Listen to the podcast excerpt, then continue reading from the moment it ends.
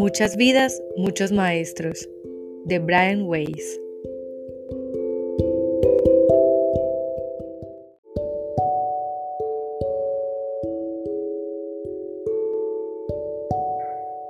Sé que hay motivo para todo. Tal vez en el momento en que se produce un hecho, no contamos con la penetración psicológica ni la previsión necesarias para comprender las razones, pero con tiempo y paciencia saldrán a la luz. Así ocurrió con Catherine. La conocí en 1980, cuando ella tenía 27 años. Vino a mi consultorio buscando ayuda para su ansiedad, sus fobias, sus ataques de pánico. Aunque estos síntomas la acompañaban desde la niñez, en el pasado reciente habían empeorado mucho. Día a día se encontraba más paralizada emocionalmente, menos capaz de funcionar. Estaba aterrorizada y comprensiblemente deprimida. En contraste con el caos de su vida en esos momentos, mi existencia fluía con serenidad. Tenía un matrimonio feliz y estable, dos hijos pequeños y una carrera floreciente. Desde el principio mismo, mi vida pareció seguir siempre un camino recto. Crecí en un hogar con amor. El éxito académico se presentó con facilidad y apenas ingresado en la facultad había tomado ya la decisión de ser psiquiatra.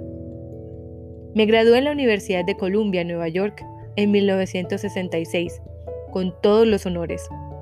Proseguí mis estudios en la Escuela de Medicina de la Universidad de Yale, donde recibí mi diploma de médico en 1970. Después de un internado en el Centro Médico de la Universidad de Nueva York, volví a Yale para completar mi residencia como psiquiatra.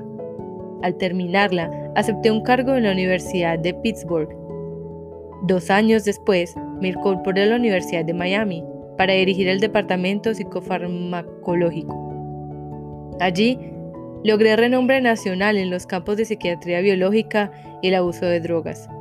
Tras cuatro años, fui ascendido al rango de profesor asociado de psiquiatría y designado jefe de la misma materia en un gran hospital de Miami, afiliado a la universidad. Por entonces, ya había publicado 37 artículos científicos y estudios de mi especialidad. Los años de estudio disciplinado habían adiestrado mi mente para pensar como médico y científico, moldeándome en los senderos estrechos de conservadurismo profesional. Desconfiaba de todo aquello que no se pudiera demostrar según métodos científicos tradicionales. Tenía noticias de varios estudios de parapsicología que se estaban realizando en universidades importantes de todo el país, pero no me llamaban la atención. Todo eso me parecía descabellado en demasía. Entonces conocí a Catherine. Durante 18 meses utilicé métodos terapéuticos tradicionales para ayudarla a superar sus síntomas. Como nada parecía causar efecto, intenté la hipnosis. En una serie de estados de trance, Catherine recuperó recuerdos de vidas pasadas que resultaron ser los factores causantes de sus síntomas. También actuó como conducto para la información procedente de entes espirituales altamente evolucionados y a través de ellos reveló muchos secretos de la vida y de la muerte.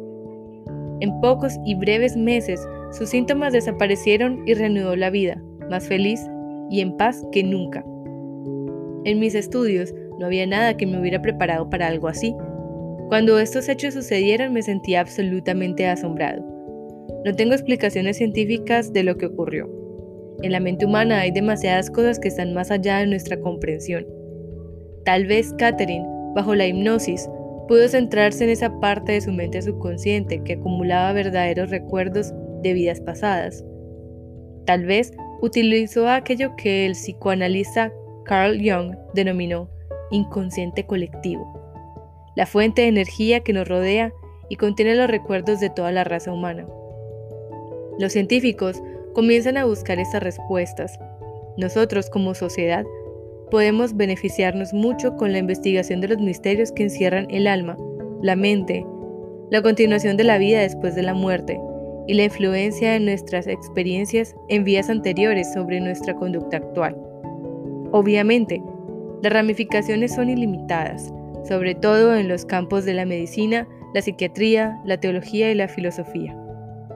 Sin embargo, la investigación científicamente rigurosa de estos temas está todavía en mantillas. Si bien se están dando grandes pasos para descubrir esta información, el proceso es lento y encuentra mucha resistencia tanto por parte de los científicos como de los legos. A lo largo de la historia, la humanidad siempre se ha resistido al cambio y a la aceptación de nuevas ideas. Los textos históricos están llenos de ejemplos.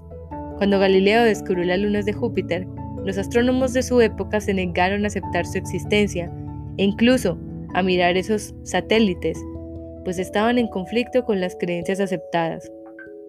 Así ocurre ahora entre los psiquiatras y otros terapeutas que se niegan a examinar y evaluar las considerables pruebas reunidas acerca de la supervivencia tras la muerte física y sobre los recuerdos de vidas pasadas. Mantienen los ojos bien cerrados. Este libro es mi pequeña contribución a la investigación en el campo de la parapsicología, sobre todo en la rama que se refiere a nuestras experiencias antes del nacimiento y después de la muerte.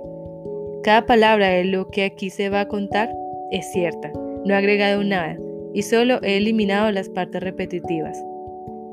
He alterado ligeramente la intensidad, la identidad de Catherine para respetar su intimidad. Me llevó cuatro años decidirme a escribir sobre lo ocurrido, cuatro años para reunir valor y aceptar el riesgo profesional de revelar esta información, nada ortodoxa. De pronto, una noche mientras me duchaba, me sentí impelido a poner esta experiencia por escrito. Tenía la fuerte sensación de que era el momento correcto, de que no debía retener la información por más tiempo. Las lecciones que había aprendido estaban destinadas también a otros. No me habían sido dadas para que la mantuviera en secreto. El conocimiento había llegado por medio de Catherine y ahora debía pasar a través de mí. Comprendí que de cuantas consecuencias pudiera sufrir, ninguna sería tan devastadora como no compartir el conocimiento adquirido sobre la inmortalidad y el verdadero sentido de la vida. Salí a toda carrera del baño y me senté ante mi escritorio con el montón de cintas grabadas durante mis sesiones con Catherine. En las horas de la madrugada, pensé en mi viejo abuelo húngaro, que había muerto durante mi adolescencia. Cada vez que yo confesaba tener miedo de correr un riesgo, él me alentaba amorosamente, repitiendo su expresión favorita en nuestro idioma. ¿Qué diablos? decía con su acento extranjero. ¿Qué diablos?